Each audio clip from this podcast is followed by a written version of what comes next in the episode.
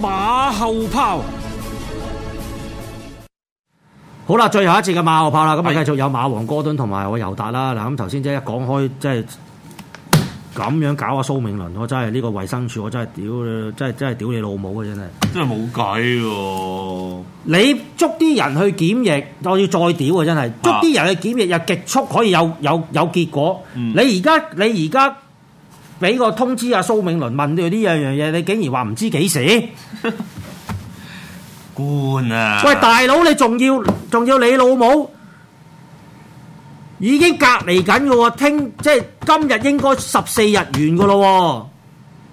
其實危機最少反而係佢，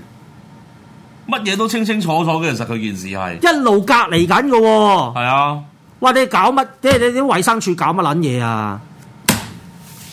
即係即係，我覺得馬會又呢呢、個又真係保守得滯啊！其實因佢個角色又被動嘅，呢、個又真。因為因為因為其實馬會其實而家做緊嘅 policy 就係話，你而家嗰啲現有嗰啲現役騎師全部都係一個禮拜都要驗 N 咁多輪噶嘛，頭先開波咪講咯，一路都要驗㗎。一路都要驗噶嘛，咁點會話係啊冇？點會話唔知幾時先得㗎？喂，咁你咁樣，你咁你咁你咁樣，你真係哇！真係當佢人球咁樣喎，真係我真係但阿 Christoph 唔抵啦。已經坐足十四 day 㗎啦，其實佢係即係佢十四日又完全與世隔絕，即係我至多可以 WhatsApp 下佢啊，嚇。但一再嚟過喎，咁所以 我所以所以真係拗晒頭啊！真係而家都唔知，而家都都都唔知係點樣。咁但係 anyway 啦，唉，真係都係都係要屌。啊咁但係要講啦，我哋而家要講下講下 賽事係繼續嘅講下賽賽事係繼續嘅。另外 講講埋另外嗰兩場嗯啦。咁啊、先講。呢一個香港短途錦標啦，好咁呢一場就即係都都叫做出齊馬嘅。嗯咁啊，講下啲排講下啲排位先啦。一號嘅川河達區就一檔啦，二號嘅黃蝦王啊五檔啦，三號仁者全心十檔啦，四號遨遊戰士八檔，五號野田重擊十四檔。六號嘅倫敦塔十二檔，七號嘅有你共享就九檔，八號嘅標誌智能十一檔就換咗巴道嘅，嗯，九號嘅大藤王咧就市就六檔，十號嘅日日精彩七檔，十一號精輝三檔，十二號君達星二檔，十三號再遇歸來就十三檔，嗯就十四號嘅當家猴王咧就四檔嘅。嗯嗱，咁呢一場馬咧，嗱，咁因為冇咗，因為冇咗，誒冇咗嗰只地獄火啊，係咁啊變咗咧就得翻兩隻外隊馬，嗯咁啊陣間我先講嗰兩隻外隊馬啦，咁因為因為兩隻呢兩隻外隊馬我都比較熟啲，係咁啊講下啲本地馬先啦，嗱嗱，咁而家咁啊一定要，因為而家換咗人啊嘛，咁一定要講咗嗰只先噶啦，係講嗰只標誌智能啦，嗱。嗯原本換咗蘇銘倫咧，我都仲即係本來咧，本來之前都有啲懷疑佢嘅能力。嗯咁咧，當初就以為蘇銘倫會騎到啦，咁就覺得啊，佢可能會騎高啲，嗯或者可以將佢嘅潛力發揮，係就刮我兩巴，等佢證明到咧，我嗰個估算話佢嘅水準唔夠班，嗯一公直不攻而破。係咁但係而家唔係啦，而家換咗巴度，咁你覺得巴度換又會唔會有啲咩？用啊都用到盡㗎啦。其實我相信喺個可用範圍之內啊，嗯可用騎師範圍裡面。嚇咁但係係咪？唉，點講咧？好難講喎呢一樣嘢。去到去到呢啲位，我又唔信佢揸流灘啊，巴道嗱，我唔會話佢揸流係啦灘，，但會係跑同蘇銘倫跑低幾多個馬位呢個咧？嗱呢個反而係係啦個個重點咯嗯。 雖然雖雖然巴道嗰日喺國際騎師賽都執翻一關，仲啊贏得爆得出色，咁但係你始終巴道同個卡士都仲係差啲喎，都仲係差啲啦係咪先啊？咁，所以即係唔識啦。咁我覺得呢場馬，即係如果純粹以主隊計嘅，正嗯頭正路都應該都係黃蝦王嘅啫喎。嗱，川河達區你又點睇咧？川河大區我先問句啦，佢幾時落地㗎？喺香港應該係十一月十一月中啊。十一月中，誒依家剩低兩隻嘅日本代表鬥啦，應該十應該都係呢短時間之內落地誒、㗎啦。呃上個禮拜五同埋禮拜誒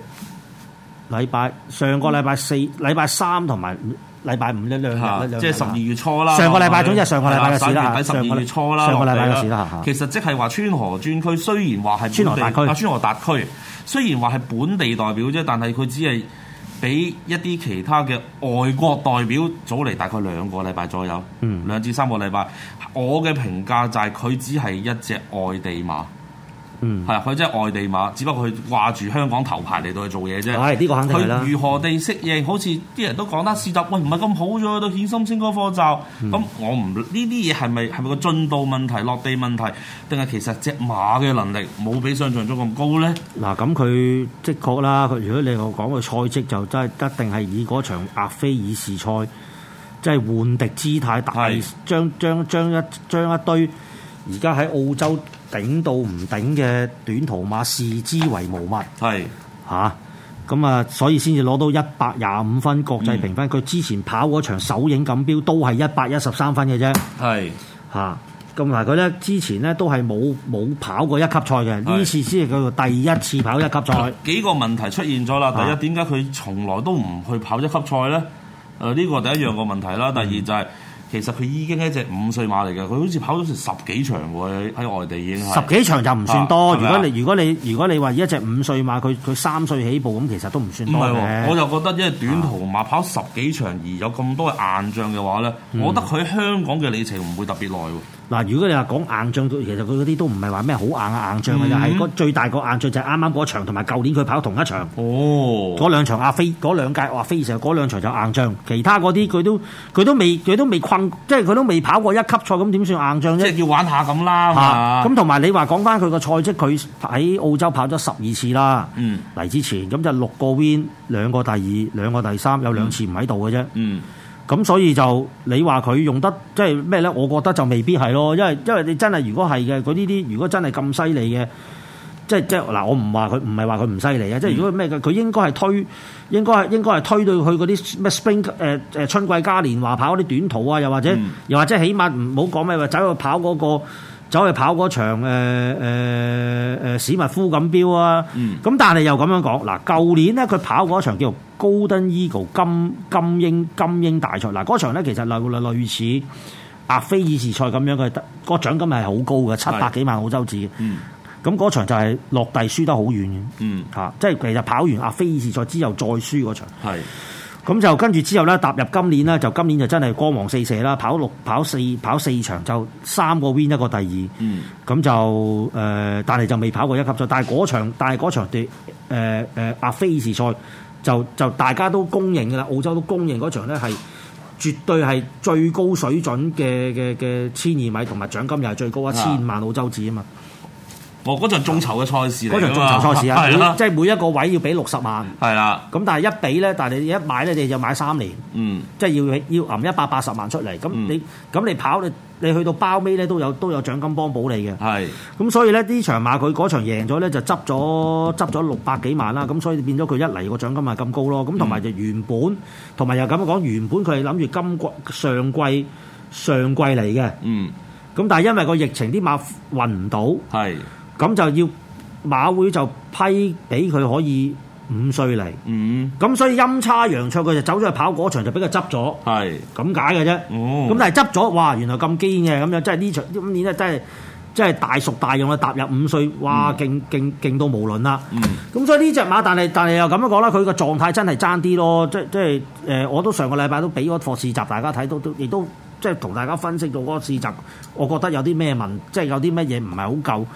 咁但係雖則你話馬會亦都鋪天蓋地就攞呢只馬嚟做宣傳啦，即係連連連檢疫連出嚟行都都都都都拍條片咁樣放嗯 YouTube。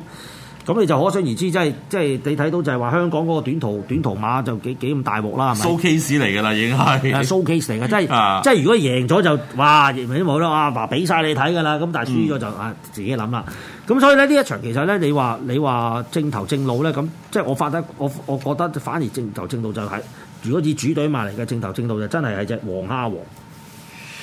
其實咧，真係好有好多問號啊！嗱，講翻頭先嗰隻標誌智能啦，咁啊，誒，我再講多句就係、佢同依家黃蝦王啊，或者我哋認識嘅依家嘅短途跑開嘅 good race 嘅馬咧，係、一樣嘅，大家一齊喺度混，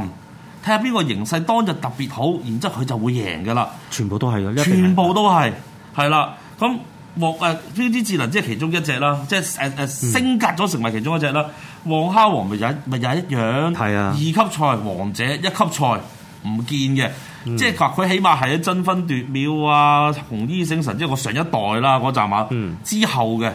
嚇、啊之後嘅一嘅嘅一冧馬嚟嘅，嗯但係佢都冇辦法喺呢一組度係一隻真性分子。佢唔我我喺我嘅評語裏面，佢唔係真性分子，嗯佢只係其中一匹可以爭三甲嘅馬嚟嘅啫，唔嗯係真性嘅，係，係啊，會係咁會有咁嘅問題出現咯。嗯只不過其他嘅可能更加唔穩定嘅，哼，冇錯，所以佢咪好似水鬼星成王啊呢啲叫做。係呢個絕對係啦，就係咁樣咯係啦，同埋佢即係的確又咁講啦，佢以往對嗰啲卡士，對以往對嗰啲馬輸嗰啲馬，即係贏佢嗰啲馬都係啲即係全部都係啲頂頂級嘅。嗯，當年頂級嘅香港短途分子嚟噶嘛，係嗯咪、紅衣醒神、爭分奪秒係嚇、啊，甚至乎你講緊誒誒美當誒、兩誒、美麗傳承今季上季嗯仲係都係喺佢後面跑第三翻嚟，跑千四，嗯佢跑千四都係都跑第三。咁所以呢只馬呢啲即係即係叫做嘢，叫做個卡士喺度就都係夠咯。嗯，咁但係如果你話講個 form，咁佢個 form 一定係好過川河大區啦。我一定係。所呢以個所以就點解我話最正頭正路就係佢啦？好啦，咁啊講到嗰兩隻外隊馬啦，嗱嗯野田重擊，嗱野田重擊其實大家都睇過好多啦，咁我都即係我對呢只馬嘅即係認知咧，就係話呢只馬咧就係一隻典型嘅日本二級馬，係佢跑二級賽好犀利，嗯唔係犀利係好撚犀利，嗯擺川田都好撚 犀利，贏都冇贏到好 outclass 嘅，但係一去到一去到跑一級賽咧，佢就真係爭啲。 嗯你信咧就只係信呢個練馬師嘅啫，嗯安田龍行。即係我，因為安田龍行佢係訓佢係練龍王嗰個練馬師嚟嘅，嗯亦都係我我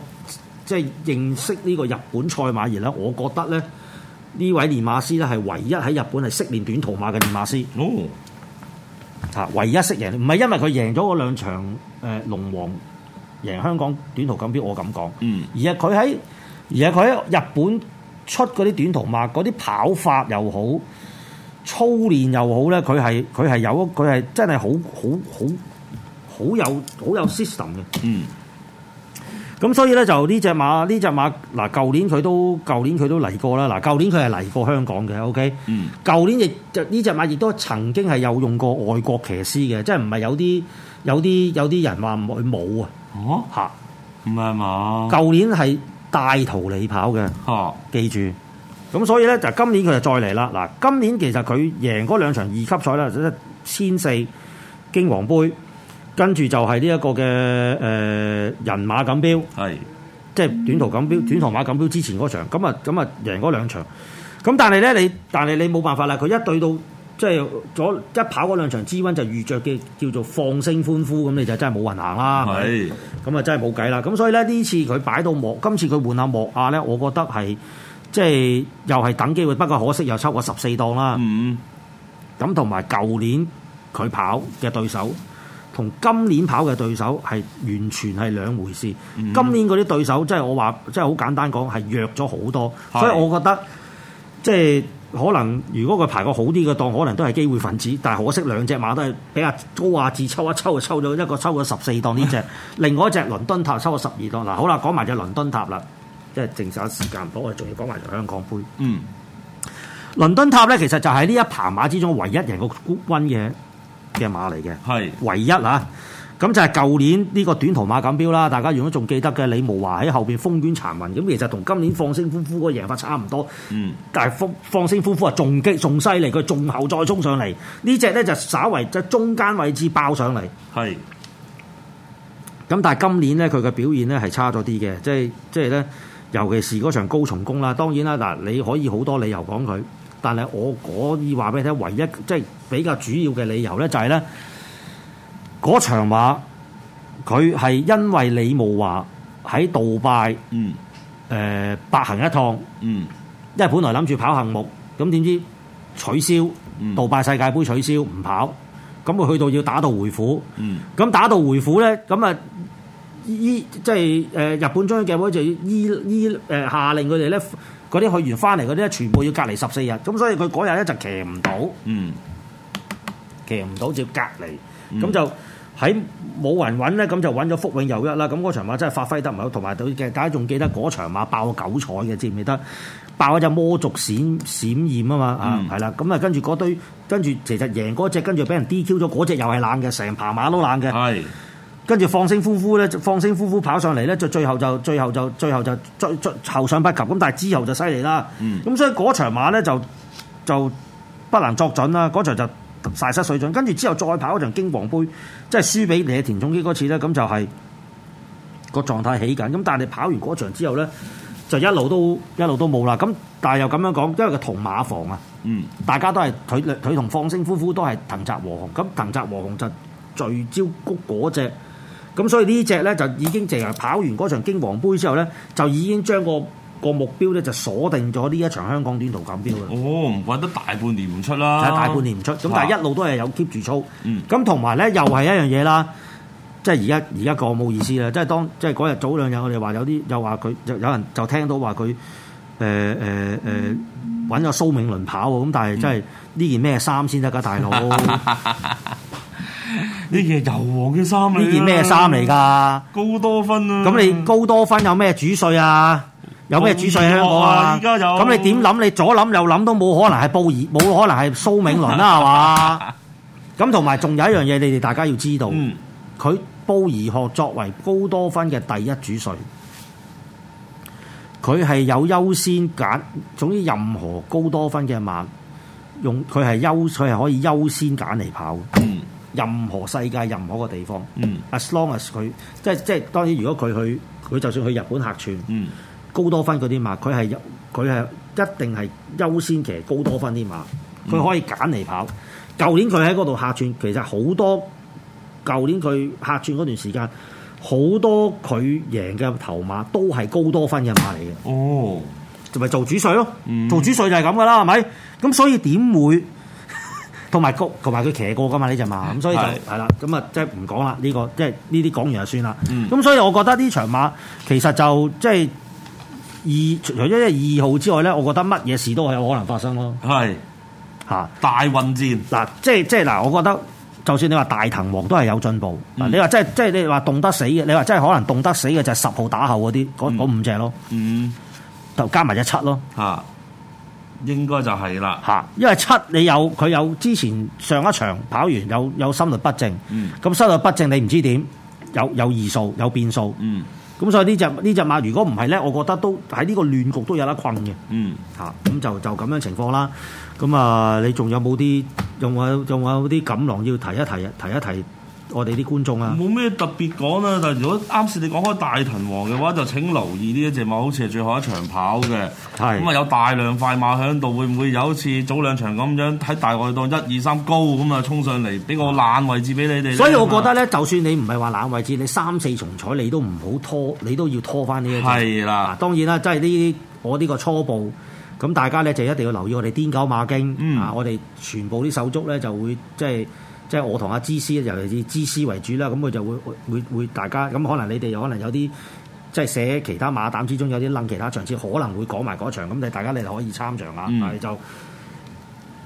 呢場呢只大藤王，絕對係有機會係可以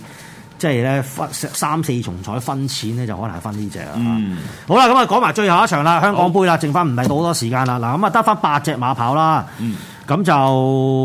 誒一、號我哋講講嗰個集排位啦，大家喺後邊睇翻紅色嗰度啦吓，咁就一號嘅實勁力達就四檔啦，二號野田優奇就六檔，三號勝出光彩八檔，四號天滿意五檔，五號馬克羅斯二檔，六號與龍共舞就七檔，七號嘅變魔術就一檔，八號嘅樸素無華咧就三檔，咁、嗯就由蘇銘倫就換咗潘頓啊呢一隻樸素無華，嗱咁啊真係啦。依家咁樣換一換咧，咁啊，你點睇先？即係我覺得呢只馬本來係有啲機會嘅，咁依家都叫有啲機會嘅，我哋正面啲睇，咁變咗個主場騎師去跑個效果會唔會又好啲咧？咁啊啊，，咁啊真係唔知啦。嗱，但係只馬咧，嗱呢只馬咧，即係如果睇翻即係喺誒呢幾日嘅神貨咧，呢只馬其實操得都唔錯㗎，嗯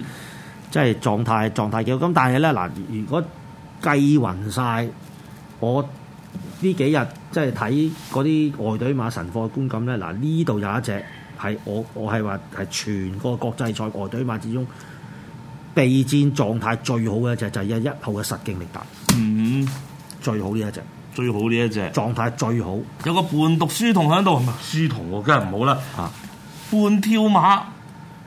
喺度拍住有隻兩胡跑有個胡鬚漢伴住，係啦，會唔會好啲咧？係啦，嗱呢只馬啦，嗱雖然佢又係冇跑過一級賽啦，但係佢上一場跑呢個英國冠軍錦標，其實呢一場係係、水準之作。咁啊，布達德嗰場亦都係流放得非常之好啦。咁你對你對住贏嗰只嗰只 Eddie Eddie Yap 咧，嗰只梗係勁嘢啦嚇。嗯咁啊變咗就都都冇得講。咁但係咧，你睇到佢咧呢只馬其實枕住都係即係誒喺啲意大利啊、誒、法國啊嗰啲打滾。咁跟住就而家跟住最後就喺 Escort 咁樣贏。咁所以其實呢只馬當然就即係係一隻上緊嘅馬啦嚇。你要講嘅話，佢呢隻賽績咧。誒、之前好似佢自己都信唔過自己咁樣嘅，一路係啊唔敢跑一級賽，到佢跑完一級賽識得上名，輸俾加達布喎，梗係唔少誒加達料寶咯係啦冇錯啦。係咁跑過過嚟香港跑，會唔會一種係賊佬試沙煲嘅意味？唔係呢個絕對係啦，咁因為因為你因為你相對嚟講，如果你走翻留翻去英國，你你第一你歐洲已經再冇嗰啲咩級制一級係賽啦啦，咁你呢一場就相對可能係叫做容易啲，咁話晒都叫做即係獎金又高啦，係獎咪？金又高，又真係 good win honour 嚟嘅喎。係啦，咁同埋一樣，同埋一樣嘢，呢只馬咧，我覺得佢咧又係同另一隻法國馬好似，嗯，邊只咧？嗱，我先講嘅，先講呢只實勁力大啲賽績俾大家聽先。嗱，跑咗十六次嘅呢只馬，係有一次係三甲不入嘅啫，係，十二 win 一個，第二兩個，第三。嗯，嗱，講到呢度，你會諗起邊一隻啊？邊一隻啊？邊一隻法國馬？邊一隻啊？嗱，佢又係嘅誒，之前佢又係啲一級賽又贏得唔多嘅，但係咧就好似點解會咁咧？因為佢都係一隻煙馬，嚇，嗰隻係邊只咧？天鷹翱翔。哦，天鷹翱翔又係咁上下嘅，佢、嗯贏一級賽唔多㗎，嗯佢、但但係咧，天鷹翱翔係贏過英國冠軍錦標，嗯亦都嚟過香港啦，嚟過香港幾次啦，係咪？咁、嗯但係呢只馬因為佢係煙馬，嗯咁喺佢又跑唔到海旋門，嗯咁佢咪唯有哇！即係嗰陣時死跑爛跑咯，係咁都跑，跑得幾多得咁，同埋佢嗰陣時佢啲頭馬，佢累積嘅頭馬都係相當之多嘅。咁呢只就有啲、令我覺得有啲似天鷹翱翔嗰條。當然啦，練嗰個就唔同啦，練嗰、個呢、個就係誒誒雷里亞啦。咁但係嗰、天鷹翱翔就係馬登巴啦、咩登巴啦，即係阿鮑哥連啦嚇，咁都唔同啦，係咪？咁所以就即係。有個咁嘅意味啦，咁即係即係呢只馬嗰個分，即係其實又係好似隻川河達區咁咯，未跑過、未贏過一級一未贏過一級賽，甚至話未跑過一級賽，咁嗯咁樣咁樣攞個咁高分，咁即係個個即係個 form 係硬淨，咁就同嗯即係呢個你呢個賽績你都唔可以睇小佢，即係雖則同埋佢大部分嘅頭馬都係喺法國多。嗯咁所以就即係你因為嗰、個因為嗰個國際即係嗰個評分嗰個都係對主要都係以法國為主導啦。嗯咁所以就佢編到咁高分，咁所以我覺得呢只馬係係係誒，即係有一定有一定嘅嘅本錢喺度嘅。咁啊嗯咁啊呢只啦，咁啊至於勝出光彩啦，咁啊即係呢只馬跑完呢一場就退役㗎啦。係咁啊阿松江正海都都都都嚟埋香港鬥志，即係即係。即係咧盡地一煲㗎啦，跑埋呢一場，嗯咁、所以咧就呢一即係呢啲有中之美嘅威力咧，咁啊大家都唔可以睇少嚇。啊呢啲唔係恨木專利嘅咩？係啦，呢啲未必係唔止嘅，好多哦好、多米中滋味嘅。嚇啊，咁但係呢一隻咧就即係擺明係識跑沙田啦。係咁啊，已經兩次跑兩次沙田二千都未輸過。咁啊，今次只馬達嚟到香港咧，佢係有少少唔似舊年，嗯即係上季啊，零誒誒誒誒呃舊年舊年贏香港杯嗰陣。嗯咁可能就同只馬即係大咗一歲啦，六歲咁有啲關係啦。就係今個其實呢只馬今年其實佢跑得唔多嘅。嗯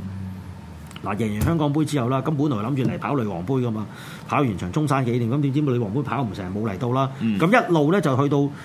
秋季天皇賞，咁、嗯但係秋季天皇賞咧，大家就唔佢嗰場輸到冧冧冧，你冇覺得出奇，因為咧佢本身呢只馬係係善於即係跑窄場中山啊。誒誒誒誒誒板神啊嗰啲咁樣，但係中山就比較多啦，主場因為佢中山係比較熟啲，嗯短直路、短短短直路彎急彎，咁所以咧佢佢跑大嗯闊場咧，佢係完全係唔唔係嗰回事嚟嘅，所以嗰場輸咧唔好以為佢即係哇渣咗就就就即係佢事實係係咁。咁同埋再講，喂佢對嗰只叫杏木喎，大佬， 佢對嗰只叫杏木喎，咁你咁你想點啊？係咪？同埋呢一隻馬我好唔識評啊，因為嗱佢跑咗廿幾場馬啦，跑咗廿二、廿嗯三場廿三場馬，九個第九個 winner，兩個第二係冇 pace，跟住全部輸嘅。係啊，即係其實只會話佢啱跑個方，佢就會發揮到最高嘅水準。冇錯。一唔得咧，佢就會輸到好冧噶。嗱呢啲咪就好似典型佢個父同個父係 stay 高一樣啦，都係嗯跑、都係有少少跑神經質嘅，黃金旅程都係跑神經質嘅嚇。嗯即係佢就算嚟香港贏嗰場，咪即係跑啱晒咯！嗯即係嗰場就甩姜，記唔記得？仲要嗰 場甩姜，係啊甩甩晒姜都照贏啊嘛，係啊贏咗魏高強啊嘛，所以嗯即係但係佢但係佢但係佢黃金旅程本身都係有啲失準，所以你好似見到以前嗰啲 o f f 黃金，即係即係嗰啲黃金巨匠，嗯甚至話金船嗰啲咧，都係有陣時即係都間唔中咧，雖則佢有陣時會係好 consistent，但係咧都會間唔中會跑翻一場兩場神經病嘅賽，即係發神經嘅賽事。嗯咁所以呢只馬都又係冇得估嘅，因為佢到最後一場啦，佢冇係啊冇保留係咪先？嗯不過八檔就八檔就難搞啲咯。尷尬啲，係啦，嗱咁啊，至於啦，至於啦，另外嗰只樸素無華啦，係咁就呢只樸素無華咧，咁就上場就即係放到死咗啦係嚇，咁 啊，咁啊，拗晒頭啊真係拗晒頭啦嚇，咁啊，咁啊，但係咧，即係如果睇翻轉頭，今場馬又咁少，咁如果擺喺前面放，咁上一場可能係可能即係即係自己安慰自己啦，可能試馬啫，我一路都以為係佢幫佢個仔嘅，係啊係黃生典文幫個仔。係係。啊，咁但係贏嗰，但係一定係嗰場，一定係一定係一定係 lucky 拉嚟㗎啦，冇得傾啦。嗯即係係我自己尤達話你知標題就王子丁不勝無歸咁已經講晒啦。嗯咁所以咧呢呢呢只咧就即係今次換咗潘頓嗱，而家換咗潘頓咧，我就真係唔知佢點玩法。嗯即係如果你話擺蘇銘倫咧，我覺得咧佢有機會即係三四重彩可以可能會有有一度啦，同埋呢場馬亦都冇乜放頭馬。嗯，咁變咗咧，咁變咗咧，即係冇乜，即係即係冇冇乜，就係好硬嘅放頭馬，因為馬克羅斯係預咗佢散嘅啦嗯嚇。咁、所以就而家變咗佢潘頓真係唔知點搞，所以嗯呢個又變數。如果用寬同咗會更加好跑啊啊！可能係啦嗱馬克羅斯一隻放㗎啦，理論上啊，但呢隻馬都以佢依家個 form 應該都可以會自動斷㗎啦，入直路初。啊咁你馬克羅斯佢都騎過，佢都知熟呢隻係啦啊，係咪？如果佢直路初或者或者入到直路嗰時已經甩你三個馬位咧，我但我覺得變魔術嗱，如果你要講咧變魔術就應該有機會，嗯有機會可以擒佢啦。啊，嗱呢只亦都係啦，即係舊年擺只無師像。嗯，就俾你 俾你俾你俾你重江正海點樣偷返嚟啊偷咗翻真嚟。係今次就揾只仲勁 嘅，係同你練過。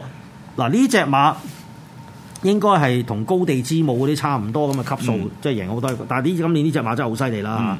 即係連連冚幾場，咁啊而家贏咗贏咗累積咗七場 good one。嗯咁啊誒，最後嗰兩場咧，英國冠軍錦標咧就輸俾呢、個誒誒、輸俾嗰只誒咩踏步係嘛？加達布啊快踏步嗯加踏步。咁啊，跟住咧再跑呢、個誒玉華者杯本土地大賽咧，嗰場就跑過第二就輸輸咗俾只大利威大利啊威係啦。咁但係就可能就係因為佢其實今年其實都跑咗好多啦，其實今嗯年佢跑咗大跑咗成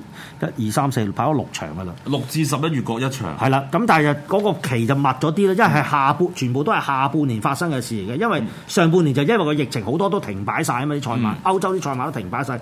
但係一開始咧，即係復出咧就